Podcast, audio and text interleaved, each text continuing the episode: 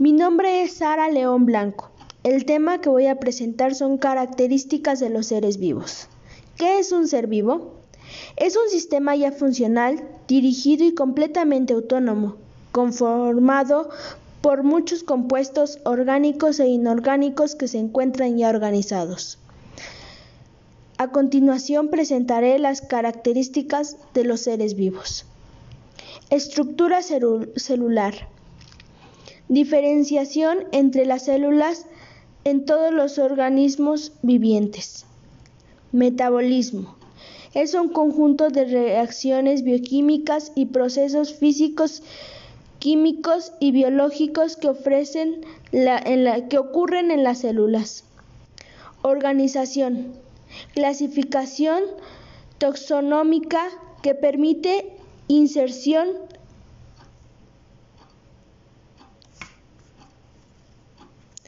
y funcionamiento dentro del ciclo de la vida, cadena alimenticia.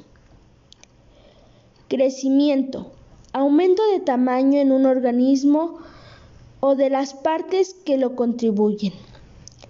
Reproducción, proceso en el que una célula inicial o madre da vida a más células, en las que las células que dio vida se mantiene sus genes.